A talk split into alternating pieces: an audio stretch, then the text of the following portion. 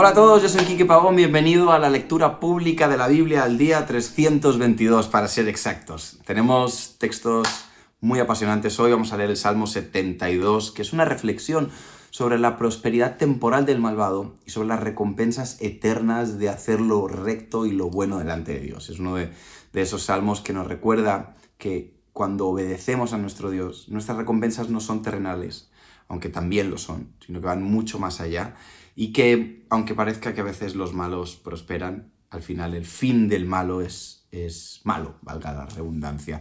Iremos a Ezequiel de 41 al 43, donde habla del atrio interior, de las habitaciones de los sacerdotes.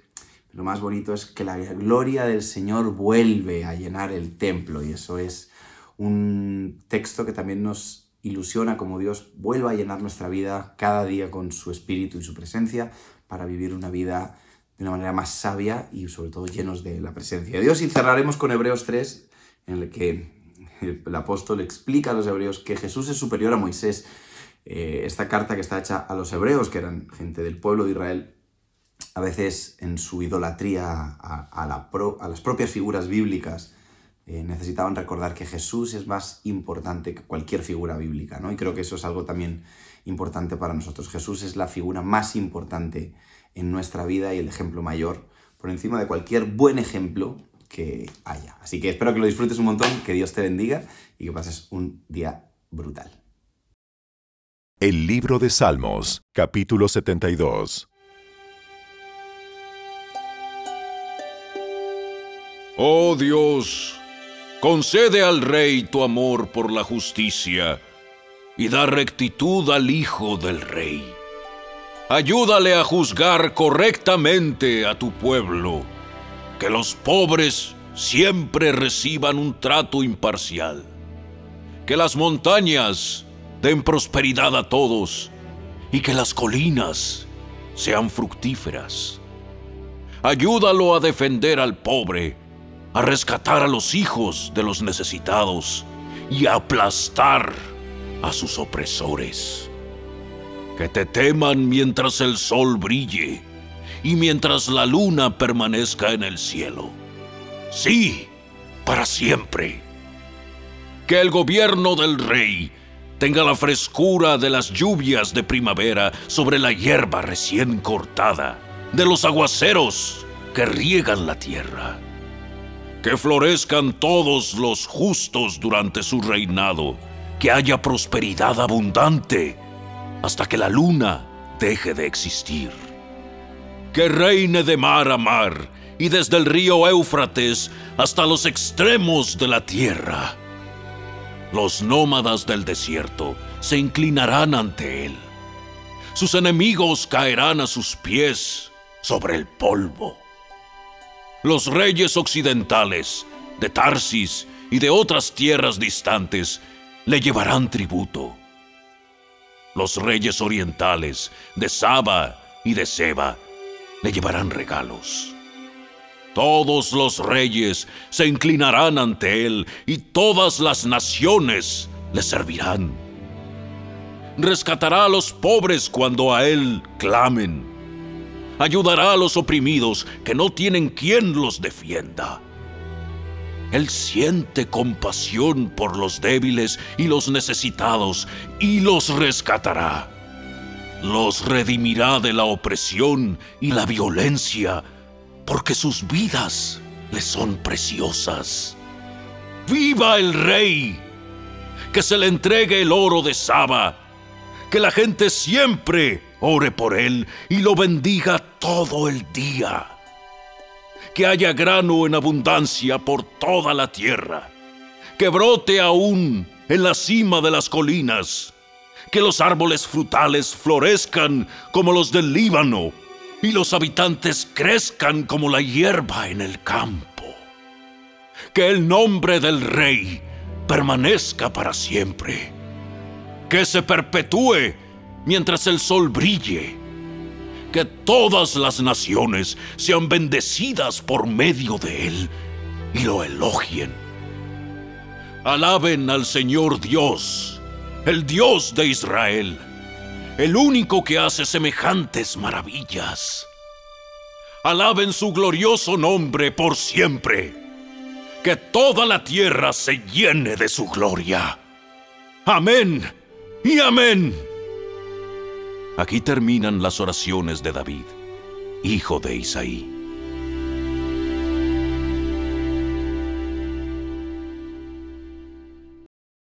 El libro de Ezequiel, capítulo 41. Después el hombre me llevó al santuario del templo. Midió el espesor de los muros a cada lado del portal y era de 3 metros con 20 centímetros. El portal medía 5 metros con 30 centímetros de ancho y los muros a cada lado tenían una longitud de 2 metros con 70 centímetros. El santuario en sí era de 21 metros con 20 centímetros de largo y 10 metros con 60 centímetros de ancho. Luego él pasó del santuario a la sala interior. Midió los muros a cada lado de la entrada y tenían un espesor de un metro con 10 centímetros. La entrada medía 3 metros con 20 centímetros de ancho y los muros a cada lado de la entrada tenían una longitud de 3 metros con 70 centímetros. La sala interior del santuario medía 10 metros con 60 centímetros de largo y 10 metros con 60 centímetros de ancho. El hombre me dijo, Este es el lugar santísimo.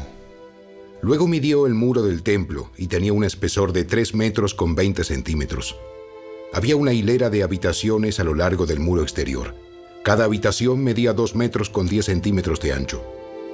Esas habitaciones laterales estaban construidas en tres pisos, uno encima del otro, y había 30 habitaciones en cada piso. Las vigas de esas habitaciones laterales se apoyaban sobre cornisas exteriores que sobresalían del muro del templo. No estaban empotradas en el muro. El muro del templo era más estrecho a medida que aumentaba su altura, y por eso cada piso era más ancho que el de abajo. Una escalera subía desde el piso de abajo por el piso intermedio hacia el piso de arriba. Vi que el templo estaba construido sobre una plataforma elevada, la cual servía de base para las habitaciones laterales. La plataforma tenía una altura de 3 metros con 20 centímetros. La pared exterior de las habitaciones laterales del templo tenía un espesor de 2 metros con 70 centímetros, lo cual dejaba un espacio libre entre las habitaciones laterales y la hilera de habitaciones a lo largo del muro exterior del atrio interior. Ese espacio libre tenía 10 metros con 60 centímetros de ancho y rodeaba todo el templo. De las habitaciones laterales salían dos puertas al atrio del terraplén, que tenía 2 metros con 70 centímetros de ancho. Una puerta daba al norte y la otra daba al sur. Por el occidente había un gran edificio cuyo frente daba al atrio del templo. De ancho medía 37 metros con 10 centímetros, de largo 47 metros con 70 centímetros sus muros tenían 2 metros con 70 centímetros de espesor. Luego, el hombre midió la longitud del templo y era de 53 metros. El atrio que rodeaba el edificio con los muros incluidos tenía de largo 53 metros más. El atrio interior al oriente del templo también tenía 53 metros de ancho. El edificio al occidente, con sus dos muros incluidos, también tenía 53 metros de ancho. El santuario, la sala interior y la antesala del templo tenían un revestimiento de madera, al igual que los marcos de las ventanas empotradas. Los muros interiores del templo estaban revestidos con madera por encima y por debajo de las ventanas. También estaban revestidos de madera el espacio sobre la puerta que daba a la habitación interior y sus paredes, por dentro y por fuera. Todas las paredes estaban decoradas con querubines tallados, cada uno con dos caras, y había una palmera tallada entre cada querubín. Una cara, que era de hombre, miraba hacia la palmera de un lado. La otra cara, de un león joven, miraba hacia la palmera del otro lado. Las figuras estaban talladas por todo el interior del templo, desde el piso hasta la parte superior de las paredes, incluido el muro exterior del santuario. En la entrada al santuario había columnas cuadradas y eran similares a las que había en la entrada del lugar santísimo. Había también un altar de madera, que medía un metro con 60 centímetros de alto y un metro con 10 centímetros de ancho. Las esquinas, la base y los costados del altar estaban hechos de madera. El hombre me dijo, Esta es la mesa que está delante de la presencia del Señor. Tanto el santuario como el lugar santísimo tenían doble entrada, y cada entrada consistía en dos puertas giratorias. Las puertas que conducían al santuario estaban decoradas con querubines tallados y palmeras talladas, como las de los muros. Había un techo de madera frente a la antesala del templo. A ambos lados de la antesala había ventanas empotradas, decoradas con palmeras talladas. Las habitaciones laterales a lo largo del muro exterior también tenían techos.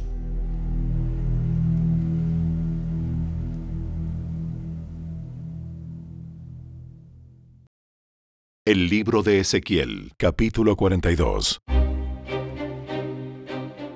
Luego el hombre me llevó afuera del atrio del templo por la puerta norte. Entramos al atrio exterior y llegamos a un conjunto de habitaciones edificadas contra el muro norte del atrio interior.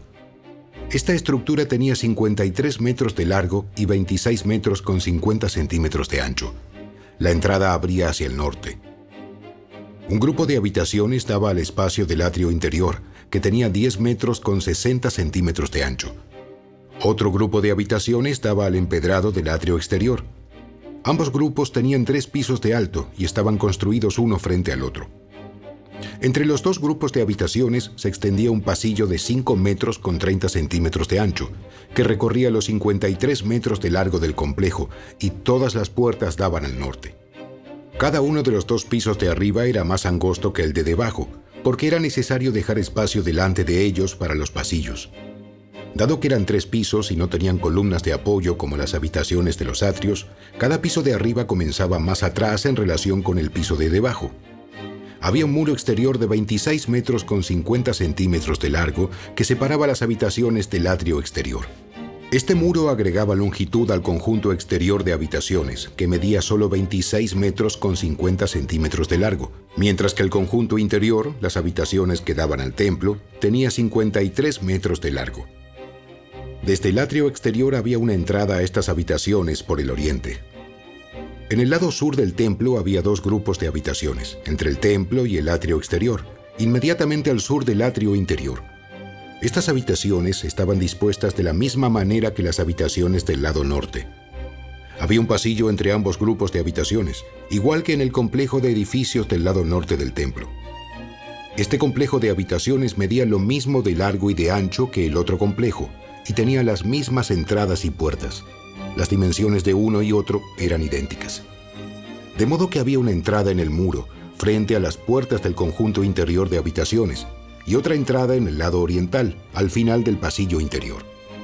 Luego, el hombre me dijo, Estas habitaciones que dan al templo desde el norte y el sur son santas. Aquí es donde los sacerdotes que ofrezcan sacrificios al Señor comerán las ofrendas más santas. Ahora bien, dado que estas habitaciones son santas, se usarán para guardar las ofrendas sagradas, las ofrendas de grano, las ofrendas por el pecado y las ofrendas por la culpa. Cuando los sacerdotes salgan del santuario, no deberán ir directamente al atrio exterior. Primero deberán quitarse la ropa que llevaban puesta mientras oficiaban, porque esa ropa es santa. Deberán ponerse otra ropa antes de entrar a los sectores del complejo abiertos al público. Cuando el hombre terminó de medir la zona interior del templo, me llevó por la entrada oriental para medir todo el perímetro.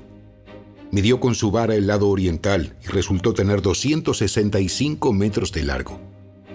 Luego midió el lado norte y también tenía 265 metros. El lado sur también tenía 265 metros.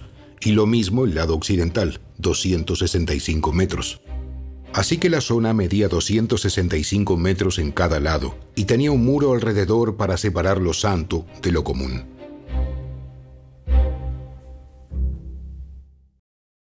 El libro de Ezequiel, capítulo 43. Después el hombre me llevó de regreso a la puerta oriental. De pronto, la gloria del Dios de Israel apareció desde el oriente. El sonido de su venida era como el rugir de aguas torrentosas, y todo el paisaje resplandeció con su gloria. Esta visión fue igual a las otras que yo había tenido. Primero junto al río Quebar, y después cuando él vino a destruir Jerusalén. Caí con el rostro en tierra, y la gloria del Señor entró al templo por la puerta oriental. Luego el Espíritu me levantó y me llevó al atrio interior, y la gloria del Señor llenó el templo. Entonces oí que alguien me hablaba desde el interior del templo, mientras el hombre que tomaba las medidas se ponía a mi lado. El Señor me dijo, Hijo de hombre, este es el lugar de mi trono y el lugar donde pondré los pies. Viviré aquí para siempre, entre los israelitas. Ni ellos ni sus reyes volverán a profanar mi santo nombre, cometiendo adulterio al rendir culto a otros dioses y honrando las reliquias de sus reyes ya muertos. Colocaron los altares para sus ídolos junto a mi altar, con solo un muro de separación entre ellos y yo. Profanaron mi santo nombre con ese pecado tan detestable. Por eso los consumí en mi enojo. Que dejen ya de rendir culto a otros dioses y de honrar las reliquias de sus reyes, y yo viviré entre ellos para siempre. Hijo de hombre, describe al pueblo de Israel el templo que te he mostrado, para que ellos se avergüencen de todos sus pecados. Deja que estudien el plano del templo y se avergonzarán de lo que hicieron. Descríbeles todas las especificaciones del templo, incluidas las entradas y las salidas y todos los demás detalles. Háblales de los decretos y las leyes del templo. Escribe todas las especificaciones y los decretos mientras ellos observan, para que sin falta los recuerden y los sigan. Esta es la ley fundamental del templo. Santidad absoluta. Toda la cumbre del monte donde está el templo es santa. Sí, esta es la ley fundamental del templo. La carta a los Hebreos, capítulo 3. Así que, amados hermanos, ustedes que pertenecen a Dios y tienen parte con los que han sido llamados al cielo, consideren detenidamente a este Jesús, a quien declaramos mensajero de Dios y sumo sacerdote. Pues él fue fiel a Dios, quien lo nombró, así como Moisés fue fiel cuando se le encomendó toda la casa de Dios. Pero Jesús merece mucha más gloria que Moisés. Así como el que construye una casa merece más elogio que la casa misma. Pues cada casa tiene un constructor, pero el que construyó todo es Dios. En verdad, Moisés fue fiel como siervo en la casa de Dios. Su trabajo fue una ilustración de las verdades que Dios daría a conocer tiempo después. Pero Cristo, como Hijo, está a cargo de toda la casa de Dios. Y nosotros somos la casa de Dios si nos armamos de valor y permanecemos confiados en nuestra esperanza en Cristo. Por eso, el Espíritu Santo dice, Cuando oigan hoy su voz, no endurezcan el corazón como lo hicieron los israelitas cuando se rebelaron, aquel día que me pusieron a prueba en el desierto. Allí sus antepasados me tentaron y pusieron a prueba mi paciencia, a pesar de haber visto mis milagros durante 40 años. Por eso estuve enojado con ellos y dije, su corazón siempre se aleja de mí, rehúsan hacer lo que les digo. Así que en mi enojo juré, ellos nunca entrarán en mi lugar de descanso. Por lo tanto, amados hermanos, cuidado. Asegúrense de que ninguno de ustedes tenga un corazón maligno e incrédulo que los aleje del Dios vivo. Adviértanse unos a otros todos los días mientras dure ese hoy, para que ninguno sea engañado por el pecado y se endurezca contra Dios. Pues si somos fieles hasta el fin, confiando en Dios con la misma firmeza que teníamos al principio, cuando creímos en Él. Entonces tendremos parte en todo lo que le pertenece a Cristo. Recuerden lo que dice. Cuando oigan hoy su voz, no endurezcan el corazón como lo hicieron los israelitas cuando se rebelaron. ¿Y quiénes fueron los que se rebelaron contra Dios a pesar de haber oído su voz? ¿No fue acaso el pueblo que salió de Egipto guiado por Moisés? ¿Y quiénes hicieron enojar a Dios durante 40 años? ¿Acaso no fueron los que pecaron cuyos cadáveres quedaron tirados en el desierto? ¿Y a quiénes hablaba Dios cuando juró que jamás entrarían en su descanso? ¿Acaso no fue a los que lo desobedecieron? Como vemos, ellos no pudieron entrar en el descanso de Dios a causa de su incredulidad.